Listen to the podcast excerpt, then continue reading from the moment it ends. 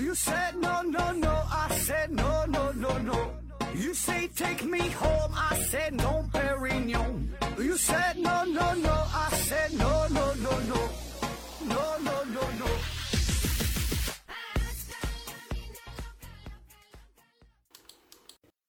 拼命探索，不计后果。欢迎您收听《思考盒子》，本节目由喜马拉雅平台独家播出。今天呢，咱们说说世界上最难学的十种语言。那作为中国人啊，特别是咱们这一代八零后、九零后啊，再往后啊，都是呃从小到大呢学的外语啊，最主要的就是英语。然后咱们父母这一辈呢，呃，再往上哈，爷爷奶奶那一辈呢，他们上学呀会学呃俄语啊，这是因为当时跟苏联关系比较密切。呃，那咱现在感觉呀是学英语挺费劲儿的，绝大多数人嘛都挺都挺费劲儿的学英语啊，英语这怎么这么难啊？很多人在大学期间也是受着这个四级六级的折磨。那其实啊，这个呢主要还是咱们没学过其他的语言啊，你你没有比较哈。那咱今天就说一说世界上真正哈说十大最难的语言是啥啊？这里边呢并没有英语啊。嗯，这是联合国公布的数据，据说是哈，据说是联合联合国评出来的，呃，最难的十种语言。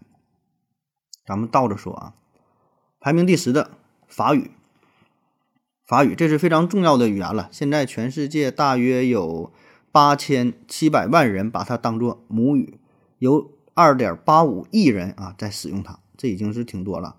呃，当然这里边呢也包括把它当做第二语言的人啊。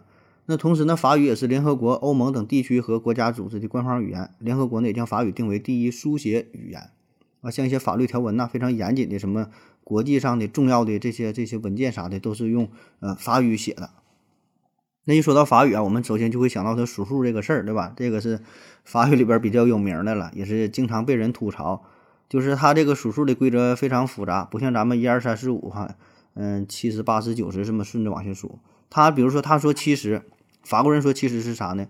七十那就是六十啊，再加上十；八十呢四乘以二十；九十九呢就是四乘以二十，再加上十，再加上九啊。就他这里边用法语数数，这里边还得带着加减乘除法啊，要不然人家法国数学厉害，出那么多数学家啊。啊，当然这个当你真正学习法语之后，你会发现这个都是很简单的事儿了啊，更难的在后头。比如说这个法语的发音。法语发音啊，有人天天的含含着含着口水练那个小舌音，呼噜噜这些哈。你看咱们英语吧，总感觉自己舌头挺硬挺硬的，有些音不会发，不会使这个劲儿啊。那你是没学法语，你一学法语你就感觉啊，自己这个舌头这嘴都都都是假的啊。很多人学法语学了好几年了，可能也是考级考了什么什么级啊，但是这个总是很难找到啊口腔的这很好的状态啊，舌头啊、嘴呀、牙呀、嘴唇啊。喉咙啊，怎么配合，怎么发音呢？就是你发这个音，别人也能听懂，也知道你说的这个是法国话啊。跟法国当地人说呢，也还好，但是呢，一定是不标准啊，一听就是后学的啊。特别是有这里边还有一点啥，就是你英语学的越好，反而呢会学的觉得这个法语的发音吧越费劲儿。你要是没学过英语，或者是英语很差啊，感觉哎英语不咋地，你一学法语反而可能还会挺好。就是这个它是两股劲儿啊。再有呢，法语有个特点就是它分这个。呃，阴性阳性啊，阴性阳性，就说一个单词，说苹果，哎，是阴性阳，它是后边都带着一个阴阳性的，说太阳、月亮都带阴阳性的，而且这个阴阳性吧，你要说它没有规律吧，它也有点规律；你要说它有规律吧，它还总有特殊的啊。就是每当你以为它有规律的时候啊，你你你保证是猜错啊。所以呢，你不但要背单词，还得背它的阴性、阳性啊。再有呢，就是法语当中的动词啊，动词词态也也非常多。现在学英语知道这个现在进行时啊，什么现在完成时啊，什么将来什么什么时嘛，常用的也就这几种。这法语这里边呢，十几种、二十几种啊，当然有一些不太常用吧啊，反正这里边需要大量大量的记忆啊。下一个排名第九的丹麦语，呃，丹麦语，丹麦语啊，它有很多的词汇啊，都是。呃，古老词汇的变化和组合而成的，那大量的丹麦语词汇在形式上呢，并不符合发音的规则啊，找不到什么规律。你看这个丹麦语呢，它是属于印欧语系啊，日耳曼语族，呃，跟它差不多的有这个挪威语啊、瑞典语啊，当然这些也都是排得上号挺难的了啊。他们都是这个北欧国家。那么丹麦语为什么能够排在世界十大最难语言当中啊？你看哈，它虽然说跟瑞典语啊、跟什么这些差不多嘛，但是丹麦语。它这个语调哎，就显得非常的平坦、单调，啊，不像其他语言那样抑扬顿挫啊，有这个节奏感。那有一些发音呢，也是很难难掌握哈，就是它这个劲儿吧，感觉都是喉咙在使劲。你看咱们说话嘛，是舌头啊、嘴唇儿哎使劲，它就是喉咙啊。比如说这个嗷嗷这个音啊，就是就是喉咙这个摩擦音，就口型深处这个气流啊，跟这个喉咙摩擦发出这个音，就说说都会快说吐了哈。那么这种发音方式就和传统的斯拉夫语和这个罗曼语系极为不同。那就咱常说这种英语啊，跟他这个欧洲其他那些国家说话发音都不同。所以有人开玩笑嘛，说这个丹麦语啊，与其说是一种语言，不如说是是一种喉咙的疾病啊。还有一种说法说这个丹麦丹麦人哈说这丹麦话的时候，嘴里边啊一直有一个滚烫的土豆啊，就连隔壁的瑞典人也是嘲笑丹麦人啊，说他嘴里有有一口痰，一直舍不得吐出来啊。说的难听点，就像咱们说有的主播吐字不清，嘴里像一直塞了一个袜子似的啊。所以呢，丹麦语它的难点呢，我个人感觉哈，主要呢还是在听说这方面。听说啊，读和写还好啊，就是你写出来的这个丹麦语，呃，其实并不难认啊。你你要是学的话，看哎，这还能认识，单词认识，这可以啊。你掌握了书写规则之后呢，写呢也能自由的写啊，就是写和读啊，这个还行。你看到这个单词呢，基本也能理解是什么意思，也都知道咋回事儿啊。难就难在咱说就是发音这个事儿，还有听听这个事儿啊，里边有一大堆字母。它会发音的时候，就是你学的字母的时候和真正这个在单词当中的发音是不一样的。有的时候它会弱化，有的时候它会不发音，还有一些元音也是各种变来变去的啊。当然，这种变化呢，它也是有规则的，但是这个规则很复杂啊，所以很多人就是他宁愿不记这个变化的规律了，他就记直接直接记这个单词怎么发音也就完事儿了啊。你与其记这个规律，还不如直接记这个单词呢。嗯，排名第八的哈，挪威语。啊，挪威语这个就比较小众了，嗯，使用的人口除了本国的这四百多四百多万人之外呀，呃，还有一些呢是主要是移居在美国，有一些挪威人哈，大约有六十万人口，所以全世界加一起也就是五百多万，不太多啊。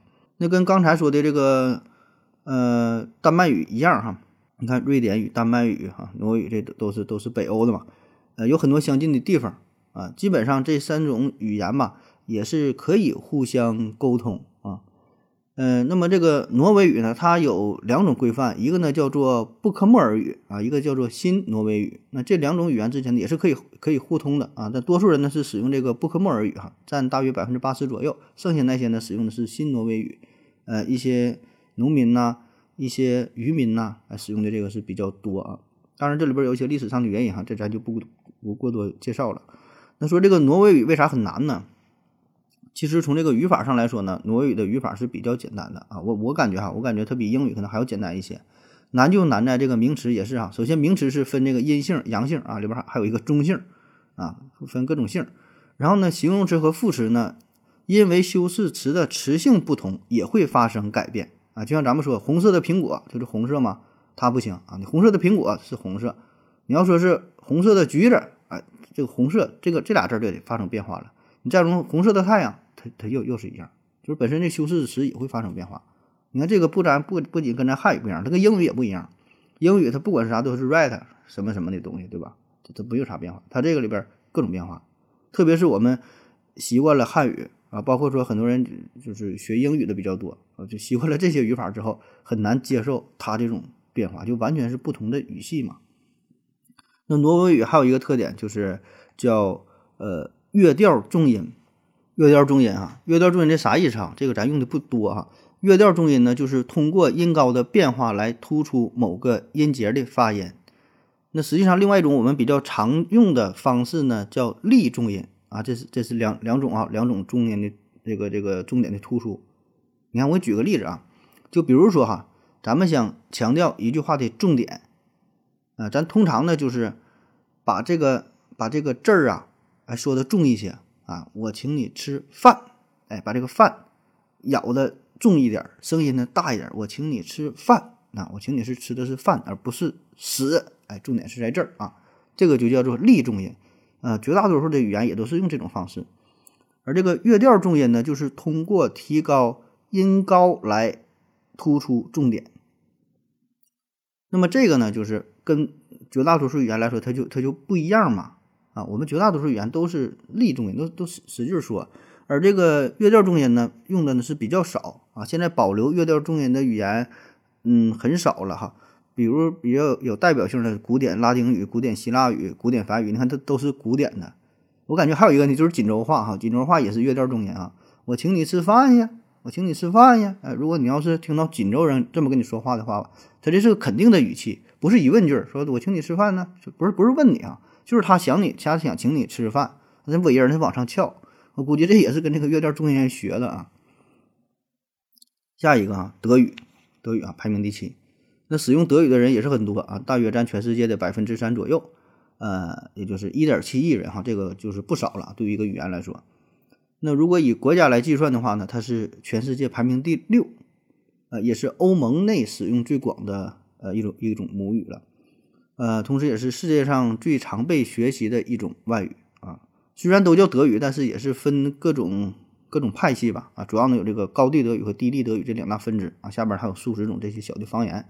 那他们之间的这种词汇呀、语法啊，很多呢也不太一样，甚至有的时候是无法交流的啊。就像有点类似于说咱们，比如说咱是东北人，你到了温州，哎，可能你人当地说话，那确实就没法交流啊。那么这个德语的难点在于啥呢？不单是单词哈，也不是语法啊，发音这些也还好。我觉得这个，呃，德语最难的是啥呢？就是它的一种思维习惯。你看这这个难点不一样哈，有的是发音，有的是语法，有的是结构的变化。难这个德语德语的难点是啥呢？思维习惯，它整个思维就跟你就不一样啊。我们之前聊过，呃，德国的哲学为什么这么厉害？哎，咱也用了很大的篇幅就讨论语言这个事儿。啊，有很多学者，有很很多专家也都是说，德国它哲学为什么强，就是与它的语言有关系，起码是有一定的关系吧。因为德语它的逻辑性就很强，对吧？每一种语言其实就代表着一种思维模式。那么德语相对于其他语言来说就更加的严谨。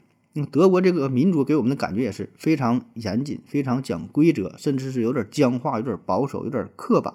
啊，就是这话就看你怎么说啊，所以呢，你看德语，它这个语法也是如此，它的时态也很简单啊，现在时、完成时，单词呢也很讲道理啊，词根呢也很清晰，各种组合呀，这些也都很有规律，从它的语言当中就能看得出来啊。比如说你认识了 a 这个单词，也认识了 b 这个单词，那把这俩组合在一起，a b 这个单词什么意思？基本你就能猜个八九不离十，不像有一些语言呢，这个变化就比较大啊，所以这个是这个。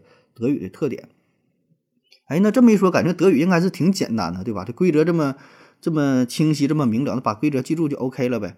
呃，是有有有这么一方面啊，但是呢，你学的越深，你会觉得这个德语呢越难啊。咱不说嘛，你学的浅了，只是说记住一些常用的交流的语言呐，日常交日常交流啊，是相对简单。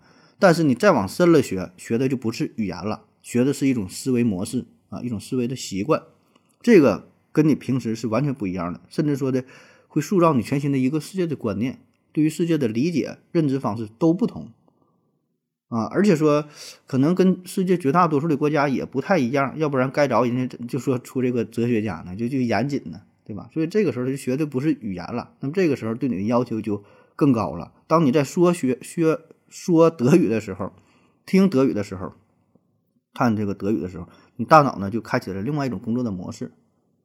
而且德语还有一个特点，就是它这个句子普遍都很长啊，所以就非常严谨嘛。就一个句子当中，尽可能的细节啥都给你描述出来，非常的严谨啊，不让不让你产生误解。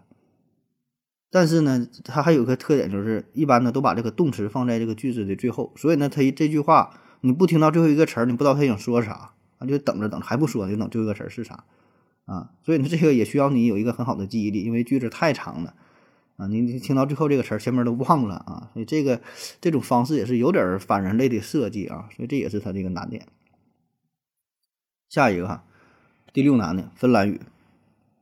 芬兰语，你看北欧这几个国家基本都上榜了哈。刚才说的什么丹麦呀、挪威啊，这个芬兰语，呃，芬兰语呢属于黏着语，哎，黏着语，这就这就是特殊了哈。那么黏着语啊，这与欧洲其他绝大多数那些语言都不一样。欧洲那些绝大多数语言它都是都是曲折语啊，这另外一种了，就差的太多了啊。特别是它是曲折语当中的印欧语系，所以芬兰语就显得非常的另类，跟那些都不一样。所以这一点也很奇怪哈。就正常来说呢，黏着语啊，一般都是分布在啥呢？朝鲜半岛、马来群岛、日本、阿拉伯，你看这些地方是这个黏着语多。哎，芬兰它比较特殊，它还念着语，它跟欧洲都不一样。所以呢，有一个阴谋论嘛，说芬兰这个国家吧，根本就没有，这是假的啊，就是有这有这么个名儿，但是这个地方呢，实际上呢是被日本人所占据着，就这个这个地儿可能都没有，它就是一片海，地图啥画都假的，画起来了。然后呢，当年呢是日本占了这个地方，他想捕鱼，然后是他和老毛和这个苏联两个国家搞了一个大阴谋。那当时那个苏联也很强嘛。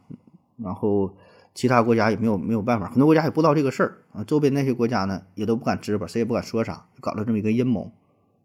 然后日本把这个把这个周围它的鱼非常丰富嘛，捞鱼捞回了自己国家，然后呢再给俄罗斯呃一些利益吧，那就造出了这么一个一个芬兰，所谓的芬兰啊。所以你看芬兰各种指标都很多，什么什么各种人均 GDP 呀，幸福指数啊。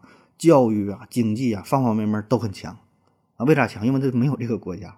还有，你看芬兰有最有名的啥呢？手机啊，诺基亚嘛，诺基亚。你看诺基亚，它这个发音，你听着它不太像英语啊这方面欧洲国家名。诺基亚，你听着日语发音，而且是怎么写？N O K I A，前面是啥？No 啊，不要。后边是啥？K I A，K I A 啥？韩国起亚嘛？Kia，Nokia，不要起亚。明显就是日本跟韩国对着干，整了这么一个公司。那你想想，当年手机那时候最火的不就是日本还有韩国吗？韩国的三星，还有美国那一那一派对吧？那就不说了。日本啥？当时什么松下、索尼啊这些公司。所以你这么一说的很很有道理啊，就是 就是这个这个芬兰啊，芬芬兰语啊，这扯的有点远了哈。那么你再听这个芬兰语啊，如果你要是在网上找一些视频呐，听一些歌，然后一些乐队的组合呀，他的唱歌，他这个发音，你要是没听过芬兰语的，你听过也也无所谓。你第一次听的时候，你一定会觉得，哎，这个确实跟日语有点像啊，因为日语就是黏着语。那么这个芬兰语它的一个难点在于啥呢？第一呢，就是它的词汇，芬兰语的基本词汇呢，完全不同于欧洲的其他语言，你看又不一样了啊。所以你看，欧洲人很多人说：“哎，我会两三国语言，我会五六国语言，那不算啥事儿。你你你会英语又会法语，这本身这俩语言就非常像，大差不差的，很容易学啊。你有能耐，你你会你会个英语，你让他再学个芬兰语，这他妈他就费劲了啊。很多单词啥完全不一样啊。所以你看，这个就是芬兰语的这个特特殊的地方啊啊，而且它这里边有很多来源是啥呢？是这个。瑞典语啊，俄语，你看它跟那个俄国关系又很近，它从这里边借了很多的单词，然后在发在发音上也是，它呢会用不同语音的长度来区别不同的单词，啊，就像怎么说呢？我给你我举个现实的例例子吧，就芬兰语单单词啊，比如说嗯，kansa，这就是人民的意思，kansa，sa 就是音发长，kansa。就和什么什么一起啊，再比如说，mata 就是泥啊，泥这个单词就是水和土混血泥 mata，mata 就前面这个 ma 稍微长一点，就其他的意思。再比如说，把它就它长的就变成但是的意思，就同样一个单词，某一个音稍微长一点、短一点儿，就差差别就非常大。啊！但是我这是特意给你去这么一读，这么去去说哈，你能听出点这个差别。但平时说话的过程当中，全凭一种感觉了，你根本没法体会比较说这是长啊还是短啊。这样呢，就是芬兰语这个语法的分类。这个语法它也是非常的复杂，常用的格呢有十四种，什么出格、入格、锁格、离格，各种什么变格哈，还有时态也很多，还有各种这个语式啊，陈述式、条件式、什么命令式、可能式，还有各种不定式，反正各种乱七八糟的变化。而更更主要的是，所有这种变化和我们常用的语言啊，咱说英语啊、汉语等等一些主流的语言、常用的语言，它都不一样。就这种变化在咱们这个语言当中是没有的，你都没听说过，还有什么格，还有什么这些变化没有，或者说很少见啊。所以有一些东西吧，不是说你想去记忆就能记住的，你是很难理解。反正我刚学的时候，就是你完全不知道它这个格是干啥的，就什么时候用，我就记住它了，是我记住了，然后我什么时候用这东西不理解，你就不知道它这玩意儿它到底它它是想表达什么啊？所以我觉得这个是一个难点啊。所以你看，我现在我学好几年了，也是掌握一些皮毛吧，会会说会说这么几句，但是说更深入的，我根本就没法理解这个事儿啊。那据说全中国境内真正掌握芬兰语能能进行交流的人不足一百个。啊，所以有兴趣的朋友可以挑战一下啊。下一个排名第五的日语，你看这样挨着了哈。日语啊，没想到日语也能上榜，哎，对我们中国人来说哈，对我们年轻这一辈来说，感觉日语还好啊，比较熟悉啊，基本天天也都会看啊，大电影、小电影、日剧啥的，呃，很多人还能整几句啊，这简单的交流啥的，还还能说几句对吧？卡哇伊呀，是吧？撒尤那拉嘛。那么如果你到日本旅游的话呢，也感觉还好啊，看一些。广告牌、广告牌啊，牌牌匾呐，点菜看看菜谱啥的，可能还会多少夹杂一些汉字啊。猜一猜呢，有一些呢还真就能猜个八九不离十啊。所以感觉日语也不太难呢。确实啊，这个日语呢，呃，对于咱中国人来说呢，还是比较友好的啊。如果你要想学习日语，学一些入门的基本交流吧，也不难啊。你要用心去学，可能说一两个月呀，哎，就能基本入门啊。简单交流还还好，背个五十音图，还记住一些常用单词。简单的交际还好啊，不难啊，而且日语的发音呢也是比较清晰、简洁啊，没有什么太多的音调的变化，对吧？亚麻得啊，所以它这些呢是它比较容易学的地方，没有什么复杂的卷舌音啊，发音也是很友好，时态呢也比较简单。那复杂地方在于啥呢？它这个语法是比较模糊的，不像英语、法语这些有比较严谨的这个语法的规则。日语的语法呢？非常模糊，非常暧昧。平时说话的时候吧，他会省略一部分。所以呢，你要真正说，这就日本人他们之间说话吧，很多时候感觉是靠这种心有灵犀哈，就是你懂的哈，这个意思。很多地方他就给省略掉了。那么再有呢，就是日语呢，它有很多外来词汇啊，外来词汇，因为啥呢？很很多东西它日语的它原来语言当中没有啊。那么这个既有好的一方面，也有缺陷的一方面啊，很多都是来源于呃英语当中啊，特别是一些与电子产品有关的东西啊，它是引自于英语的。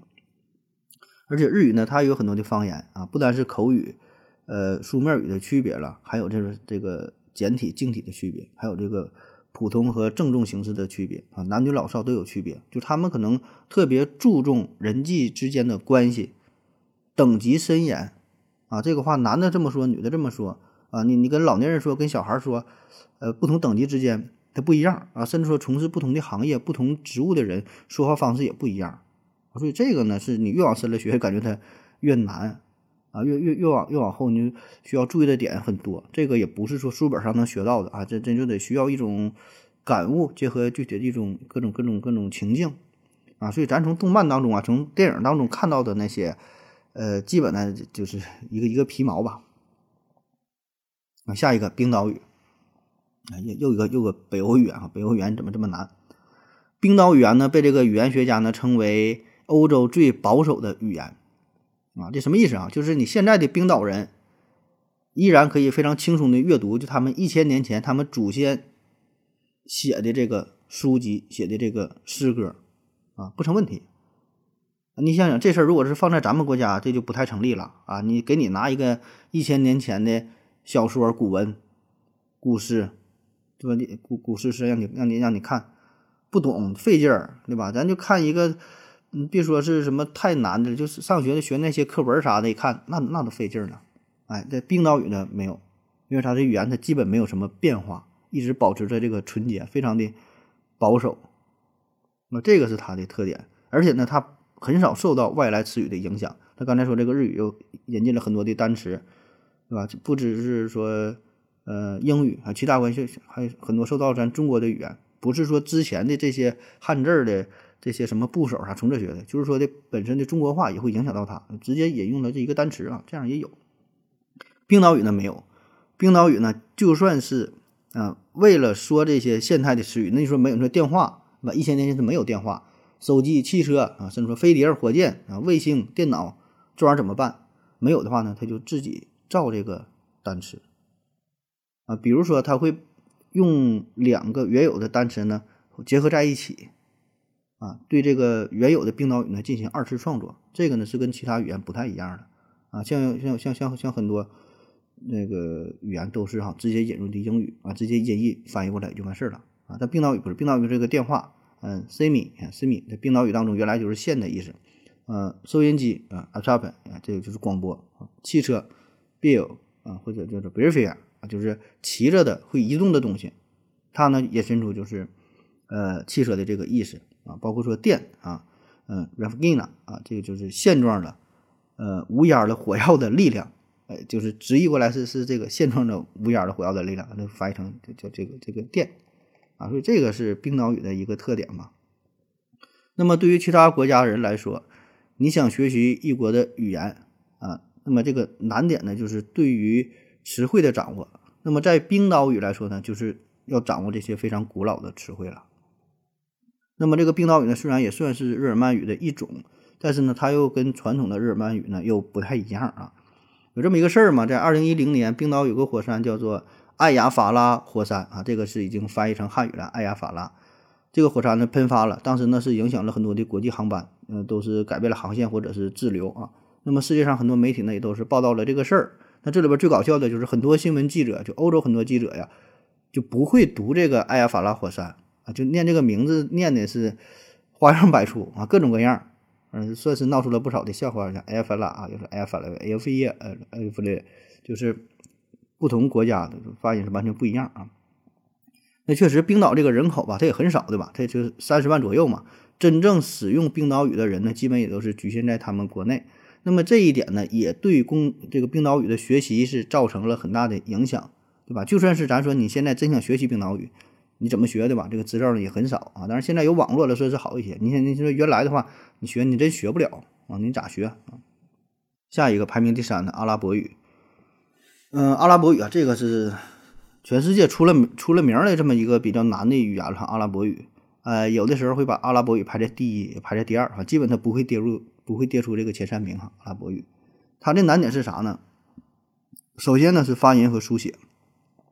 发音的话呢，它有一些非常复杂的发音模式，呃，特别是对于咱们中国人来说，这个挺难的。比如说有这个大舌音啊，有这个顶音啊，你这个舌头基本上是不会打个中中中国结，你都你都发不来这个音。有人学了一两年，学了三五年，你也发不出标准的阿拉伯音啊。而且呢，它这个有个特点啥？它这个字母上面嘛会加上不同的符号，那加上不同符号呢，就会有好几种啊，十几种的变化。然后说书写，阿拉伯语书写。它是从右往左写的，对吧？这大伙儿都知道了。看书也是从右往左看，啊，这个跟咱们世界上绝大多数的文字是不太一样。咱以前是这样的，后来改过来了啊。现在都从绝大多数都是从左往右，它是从右往左，所以这一点呢感觉不太友好，就是反人类的啊。对于你的直觉，对于你大脑那种分析想象嘛，这个就是很不好的一种体验啊，反人类的设计。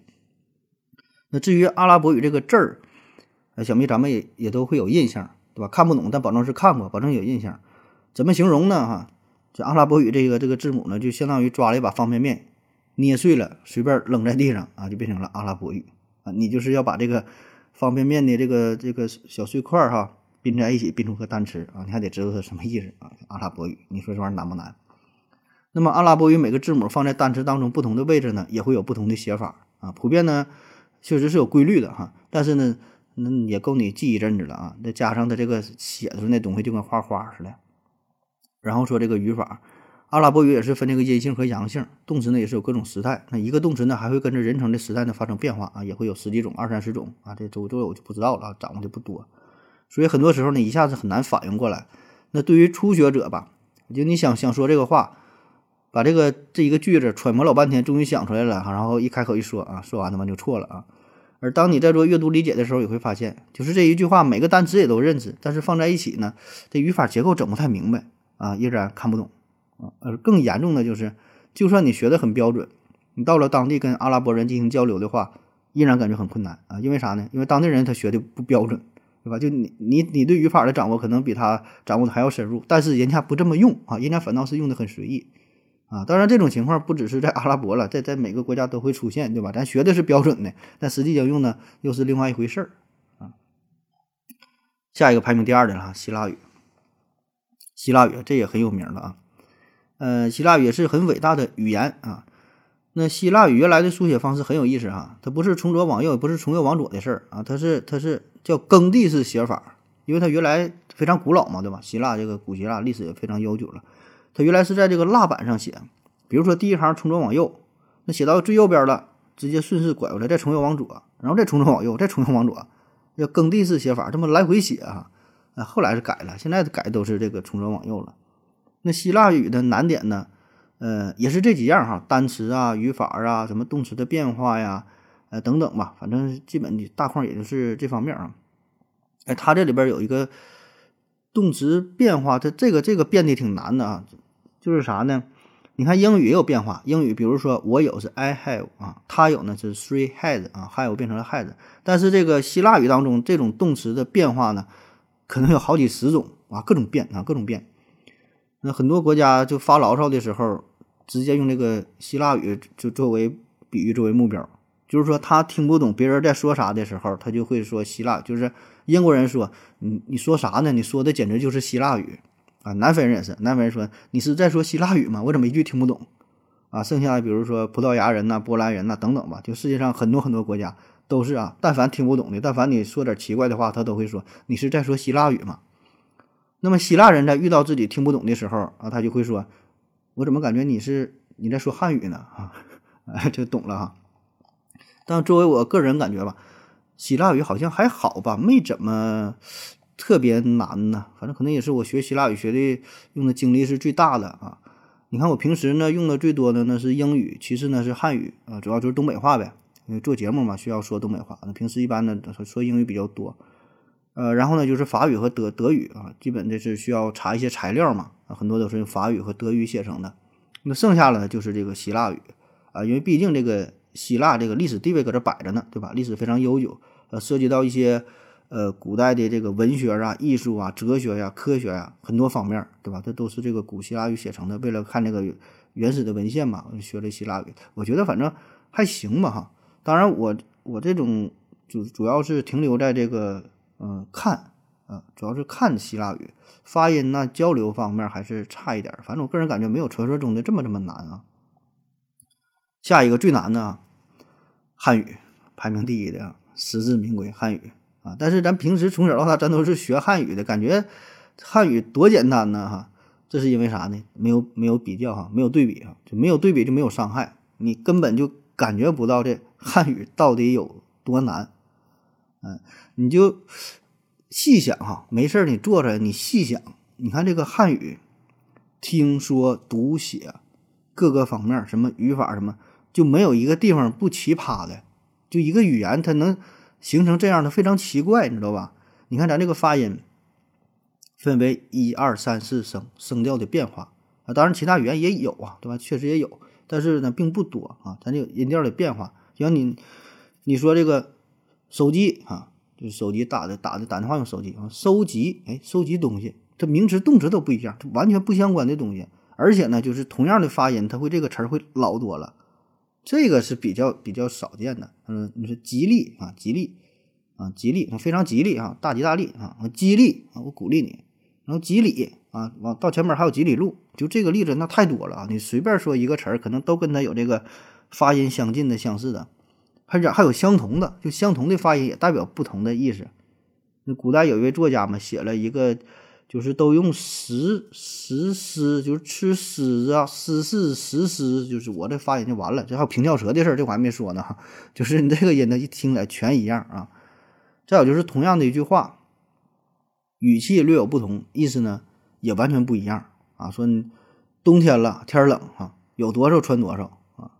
夏天呢，天热哈，有多少穿多少，有啥？一个让你多穿点，一个告诉你少穿点，是吧？然后，然后这个再说小明啊，你你去把玻璃给我擦擦了。那边小明说：“我擦，我不擦啊，你擦是不擦，对吧？”啊，小明啊，走，咱俩去吃饭去。我去，我不去啊，你去还是不去？我不知道。呃，还有给领导送礼嘛。我这个这我一点小意思，你这是什么意思？哎，没什么意思，我就是意思意思啊。那我就不好意思了。那你说这个意思到底是什么意思？就这这种例子，虽然是段子，然后平时生活生活当中说话呢，也并不注意啊。但你细细体会啊，这里边可难了去了。而且这个并不是个案啊，这种例子非常非常多啊。所以很多时候这种交流，你说什么语法啊，什么这些，咱平时根本就没学过，也没注意这个事儿啊。而且你深究起来吧，有语法没？也有啊，主谓宾定状补。但是这个语法呢，真正用的时候呢，又不是这样啊。包括很多写出的文章，很多省略的语言也是啊，就是各个难点好像都集中在这个汉语上啊。咱说这个汉字叫博大博大精深啊，咱平时掌握的这个汉字啊，但是外语叫单词嘛，掌握的汉字量其实这也是很小的一部分啊。你说你是你会会说中国话，你会写几个汉字？但是写的太少了，他平时交流用的也就是两三千字儿。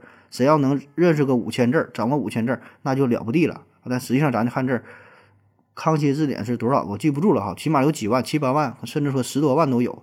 咱平时可能掌握的连十分之一都没有，就很多字儿。真要说想让你不认识的话，写出一篇文章你全都不认识，而且还不用特别罕见啊。就咱常说这些字儿，让你写未雨绸缪，谋字会写吗？不会啊。沆瀣一气会不会？对吧？狼狈为奸。啊，你很多词儿醍醐灌顶啊，就很多词儿你拿出来，哎呀，确实不会。咱现在都是用用这个手机、用电脑打字的啊，很多字拿过来你也你也不会写啊，就是很多东西咱都是不常用的知识啊，所以这个也是汉汉语汉字啊，呃，一个挺难的地方啊。再有呢，就是这个书写啊，这个就是这纯是反人类了。你看外国那些刚才说那些语言嘛，不管再怎么难，单词再怎么难记，这只是一个。字母排列组合的问题，这字母一般也就是二十多个啊，有的是三十多个的啊。你把这些字母学会了，然后进行各种排列组合，那不就是单词吗？但是汉字不一样，汉字它一个字就是一幅画啊。基本呢，呃，你说有规律吧，是有点规律，但是这个规律它也它规律也是挺难记的啊。虽然也是有这个偏旁部首，对吧？你说三点水跟这个水有关啊，什么什么什么跟什么有关？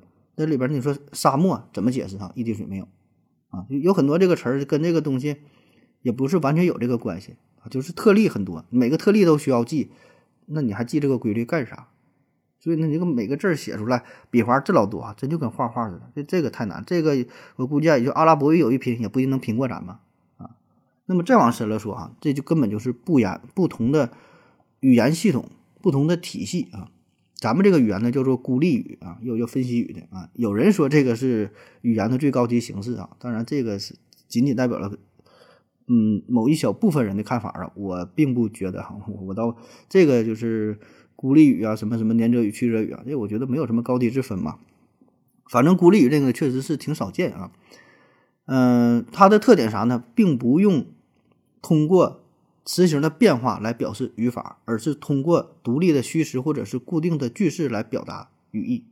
啊，你看这啥意思啊？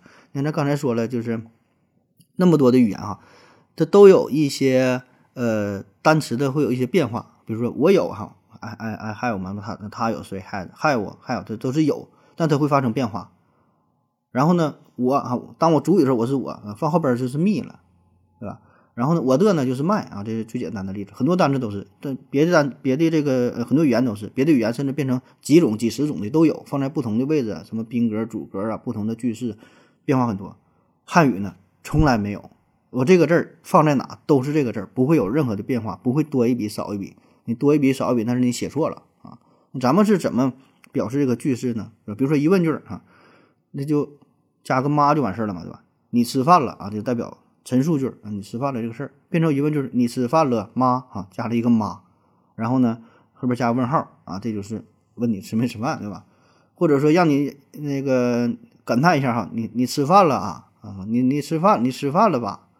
就是咱这个话吧，你说简单也简单，这个每一个字儿都不用有什么变化，记住这个字儿就完事儿了啊。但但是呢，它是需要后边的呃加上这种虚词。啊，结结合这个什么标点符号啊，用一些用一些这个一些句式啊，用这些这些变化，所以呢，这和其他那些曲折语，比如说俄语啊、英语啊不同，对吧？跟那些黏着语啊，像日语啊、芬兰语啊也不同，对吧？曲折语当中呢，它是通过动词的变化表示这个语法关系，而这个黏着语呢，它有非常丰富的词形的变化，通过这个词形的变化表达这个语法的关系，所以呢，这个就是完全不同的语言系统啊，但是这个。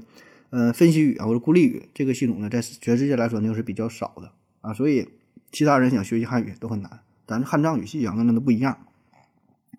那好了哈，以上呢就是关于世界十大最难学的语言的这么一个简单的介绍。我们对于不同的语言呢，算是有了一个初步的了解。那么这个榜单呢，我觉得是啊具有一定的代表性哈。据说是联合国评出来的，但我觉得也不太可能。联合国他闲的嘛，那一天评这个语言干啥呀？对吧？觉得这不太可能。这保证也是热心网友去评的这么这么一个榜单啊。但是综合来说吧，我觉得它有一定代表性啊。嗯，因为啥？你看它是从不同的角度分析的，有的是语法难，有的是单词难。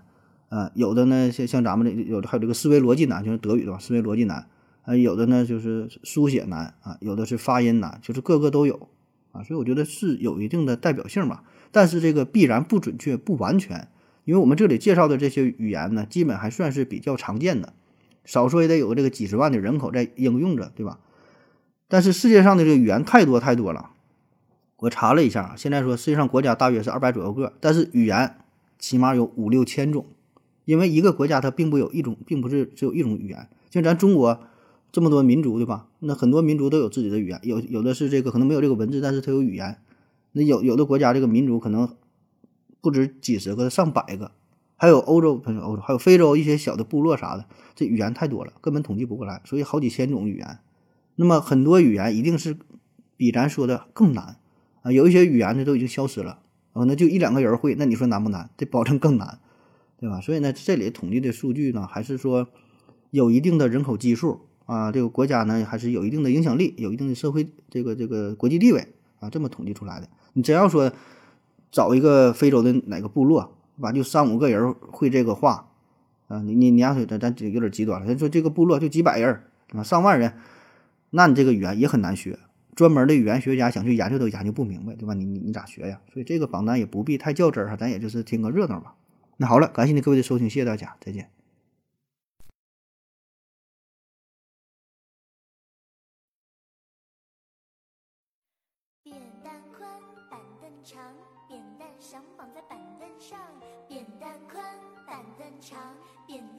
绑在板凳上。伦敦玛丽莲买不起包送妈妈，莫斯科的夫斯基爱上牛肉面疙瘩，各种颜色的皮肤，各种颜色的头发，嘴里面说的开始流行中国话，多少牛苦练英文发音和文法。这几年换他们卷着舌头学平上去的变化，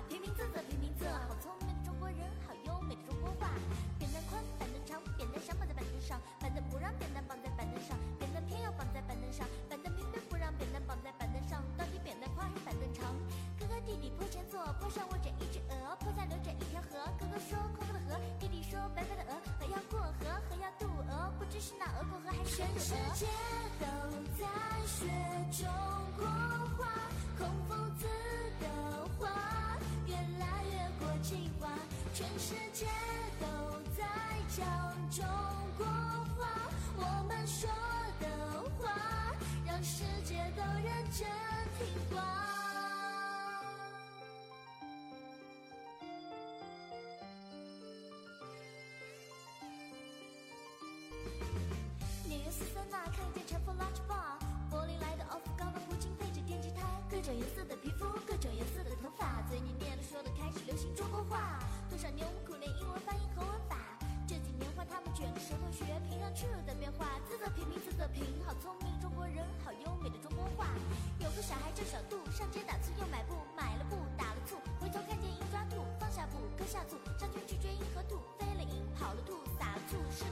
说腿腿说嘴嘴说腿，爱跑腿腿说嘴爱卖嘴，光弄嘴不弄腿，光弄腿不弄嘴，不如不长嘴和腿，到底是那嘴说腿还是腿说嘴？全世界都在学中国话，孔夫子的话越来越国际化，全世界都在讲中国话，我们说的话让世界都认真。